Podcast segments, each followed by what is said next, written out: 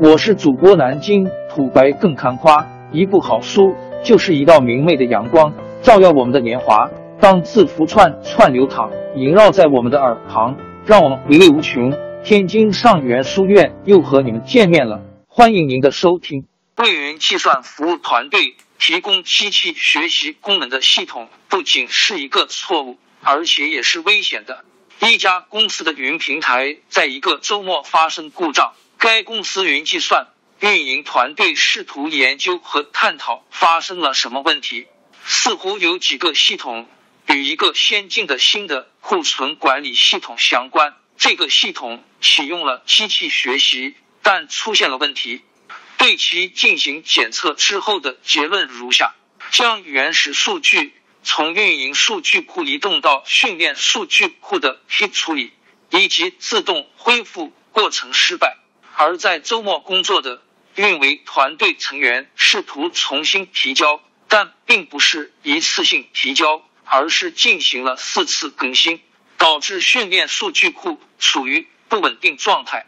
这导致机器学习系统中的知识模型使用错误的数据进行训练，并要求删除知识库中的新信息，并重建模型。此外，一些外部数据汇送，例如定价和税务数据，同时更新到训练数据库。尽管这些工作正常，但考虑到运营数据不是很好，也需要退出知识库。该系统两天内无法使用。考虑到生产力下降、客户不满以及公关问题，使该公司损失了四百万美元。随着企业越来越多的使用物美价廉的基于云计算的机器学习系统，人们发现利用机器学习的系统操作起来很复杂。企业运营小组希望降低困难程度和复杂性，但发现面临训练不足。人手不足和资金不足的问题，云计算运营团队可以通过相当容易的转换来处理基于云计算的数据库存储计算。考虑到基于云计算的系统与传统系统类似，大多数情况都是如此。但是，运营团队在很大程度上还没有采用基于机器学习的系统，这些系统具有专门的用途。以及需以某种方式监视和管理的专用系统，如数据库和知识引擎，这是当前运营团队失败的地方。这种情况很容易理解，但大多数企业都不会喜欢，因为它意味着花费更多资金用于机器学习的云计算运营，可能导致放弃。